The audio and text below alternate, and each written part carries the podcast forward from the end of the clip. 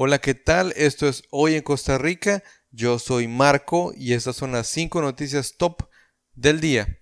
Comenzamos. Número 5.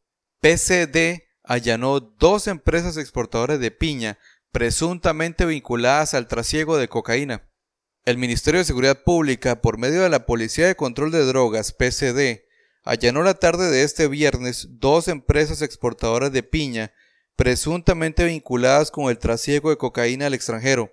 Se trata de Corporación Difari S.A., empresa dedicada a la exportación de la fruta con destino a varios países de Europa e inscrita por un sujeto costarricense apellidado Mora Sequeira, de 42 años, con antecedentes por agresión con arma y conducción temeraria, mientras que la segunda empresa, identificada como Inversiones JOS S.A., se dedica a la exportación a Estados Unidos, la cual es inscrita por un hombre costarricense de apellidos Salazar Solórzano de 34 años, sin antecedentes, el cual portaba dos armas de fuego al momento del operativo.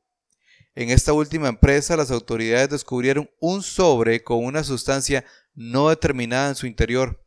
Hace más de un año la PCD comenzó con labores de inteligencia en contra de los grupos que presuntamente operan bajo dicha modalidad, droga en contenedores.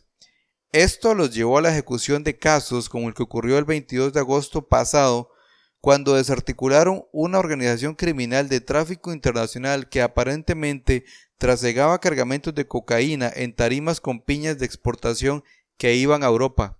La PCD trabajó con cuerpos policiales de otros países que permitieron la desarticulación de estos grupos. La investigación ejecutada por la PCD reveló que en el caso de Corporación Difari S.A., la cocaína en apariencia era trasegada dentro de cilindros que iban ocultos en el cuerpo de la piña, la cual cortaban minuciosamente para vaciarle la pulpa. Luego colocaban los cilindros dentro de dicha fruta, los bañaban con un líquido amarillo para simular el aspecto de piña madura para pretender aislar los olores de los productos químicos, todo con la intención de evadir la detección de droga por parte de los controles policiales o aduaneros mientras que Inversiones Joss S.A. supuestamente utilizaba como método de trasiego de drogas el ocultamiento de la cocaína en cajas de cartón donde iba piña y yuca, productos que viajaban en unidades contenedoras. Específicamente, introducían láminas rectangulares plásticas prensadas en forma muy delgada con cocaína en su interior y las colocaban dentro del corrugado en las cajas de cartón, informaba teletica.com. Número 4. Los notarios podrían realizar matrimonios entre personas del mismo sexo a partir de hoy. Este viernes, la Sala Constitucional dio a conocer el fallo parcial sobre la acción que avala el matrimonio igualitario, pero que a su vez lo deja suspendido por un plazo de 18 meses a partir de la publicación de la sentencia.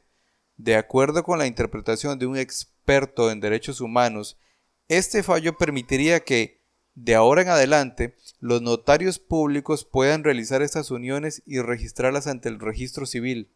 El por tanto indica lo siguiente. Los magistrados Cruz Castro y Hernández López se adhieren al voto únicamente en cuanto al plazo para que haya voto de toda conformidad, pues consideran que, como necesaria consecuencia de esta declaratoria, corresponde anular de inmediato el procedimiento contenido en el inciso 6, artículo 14 del Código de Familia y debe entenderse que las parejas del mismo sexo tienen a partir de este momento un derecho de acceso, en igualdad de consideraciones, a la figura jurídica del matrimonio civil y a todas sus regulaciones legales, así como a igual protección de la ley. Aunque no es la sentencia completa que todavía se encuentra en redacción, Giovanni Alexander Delgado, abogado especialista en derechos humanos, asegura que la interpretación legal en este momento es que, al anularse el acuerdo que había tomado la Dirección General de Notariado de prohibir la realización de estas uniones, los notarios públicos podrían realizar matrimonios entre parejas del mismo sexo. Delgado también indicó que el Tribunal Supremo de Elecciones debería proceder a inscribir al menos unos 20 matrimonios que están haciendo fila. Las organizaciones pro derechos LGTBI no están de acuerdo con el proyecto presentado por el Partido Unidad Social Cristiana, pues a su criterio el texto violenta los derechos de la comunidad. Se trata de la iniciativa 20888 que pretende garantizar los derechos civiles a las personas del mismo sexo, pero rechaza de forma tajante que sea bajo la figura del matrimonio, estipulado como tal por el sacramento de la Iglesia Católica. También está en la corriente legislativa el proyecto 19852 que contempla la derogación del inciso 6 del artículo 14 del Código de Familia que prohíbe el matrimonio entre personas del mismo sexo. El abogado estima que la resolución completa de la Sala Constitucional sería dada a conocer la próxima semana ya que el plazo se vence mañana, informaba CR hoy. Número 3. Ministro de Seguridad ante huelga nacional. Hemos concentrado todos los recursos de las diferentes policías. Ante el anuncio de la huelga nacional del próximo lunes 10 de septiembre, el ministro de Seguridad Pública, Michael Soto, dio declaraciones sobre el trabajo que se estará realizando y las acciones que tomará dicho ministerio. Sin duda alguna, como le corresponde al Ministerio de Seguridad Pública, estaremos preparándonos ante esta eventual huelga y manifestación a nivel nacional. Hemos concentrado todos los recursos de las diferentes policías a nivel nacional para organizarnos y ser previsibles para que en cualquier lugar del país donde ocurra algún tipo de evento, pues poder reaccionar con prontitud y que se mantengan funcionando los servicios críticos indispensables para el desarrollo del país, manifestó Soto. La huelga se da por parte del sector sindical que anunció que sería indefinida a partir del próximo lunes, en oposición al proyecto fiscal que se discute actualmente en el Congreso. También hemos de decir que esperamos que se den manifestaciones, pero que no se den ojalá bloqueos de carreteras ni ningún tipo de acción violenta. Hacemos un llamado a la paz, a la tranquilidad, al derecho de manifestarse, que nos parece bien, pero evitar todo tipo de confrontación para que los diferentes cuerpos de policías no tengan que actuar en esta situación, agregó el ministro de Seguridad. Por último, Soto insta a la manifestación pacífica sin hacer ningún tipo de bloqueo, ya que se estaría violentando el derecho al libre tránsito, informaba El Mundo CR. Número 2. CNC aprueba plan de expropiaciones para ampliar la Ruta 27. El Consejo Nacional de Concesiones, CNC, aprobó el Plan de Expropiaciones 2018-19 para el proyecto de ampliación de la Ruta Nacional 27 San José Caldera, informó hoy el gobierno. Este viernes arrancó el proceso con gestiones para la adquisición de las primeras nueve hectáreas que se requerirán para el mejoramiento funcional de la intersección de Santa Ana, de un total de 79 hectáreas para todo el proyecto. Para ello hemos contado con un presupuesto de 1.500 millones de colones, explicó Paola Benavides Chávez, secretaria técnica de CNC. Agregó que estas nueve hectáreas, ubicadas en una zona de alta plusvalía, no cuentan con edificaciones, lo cual facilitará el proceso de adquisición, previsto para concluir en lo que resta del año. Para el próximo periodo, de acuerdo con el plan aprobado este jueves por la CNC, iniciará una segunda etapa del proyecto de expropiaciones en la Ruta 27. Para ello se presupuestan 2 mil millones de colones que permitirán la compra de aproximadamente 28 hectáreas. Con estos terrenos se podrá hacer frente a las obras de estabilización de los taludes nuevos y existentes, puntualizó Benavides. Los restantes 42 hectáreas se expropiarán en función de la capacidad presupuestaria y en el avance de los diseños de ampliación de la intersección de la Ruta Nacional 27 San José Caldera, concluyó Benavides. Estos fondos son recursos provenientes del presupuesto nacional 2019 que se obtuvieron reduciendo subejecuciones de otras instituciones estatales, explicó el ministro Méndez. Agregó que seguimos enfocados en las obras que permitirán mejorar el flujo vehicular y disminuir el tiempo de traslado. Finalmente, la Secretaría Técnica de CNC comentó que los procesos de expropiaciones son uno de los elementos más importantes que debe prever el Estado para que el proyecto pueda ejecutarse de acuerdo con lo planificado, informó el País R. Número 1. No caiga.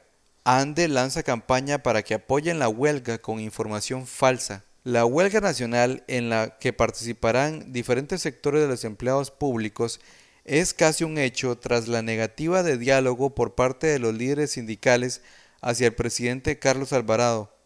Diferentes miembros de esos grupos sindicales han tratado de convencer a la población de que este es un movimiento por el bien de toda la población y especialmente para los más desfavorecidos.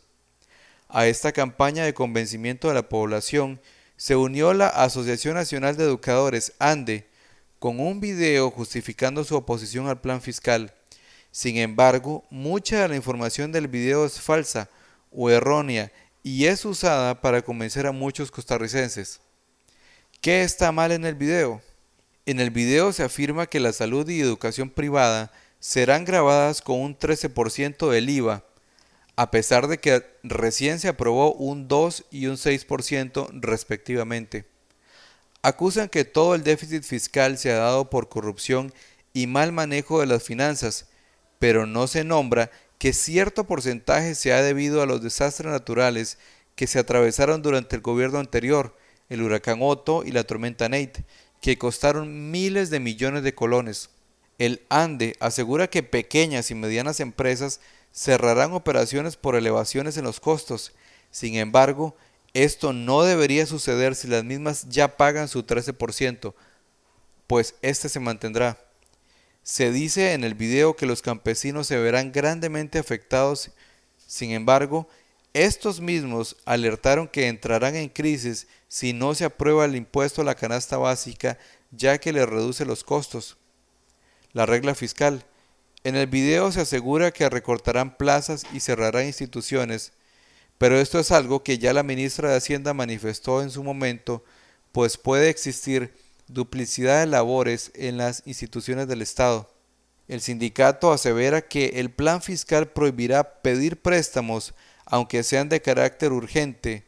Sin embargo, esto es falso, pues en el plan se incluyen estos préstamos urgentes bajo un más estricto marco y proceso de aprobación para no endeudarse más innecesariamente. El ANDE afirma que se disminuirían los salarios, lo que es falso, pues va en contra de la Constitución, ya que no se le puede reducir el salario a ningún trabajador. En una parte de la campaña se pide una gran mesa de diálogo, sin embargo, ellos mismos rechazaron esta propuesta del presidente Carlos Alvarado.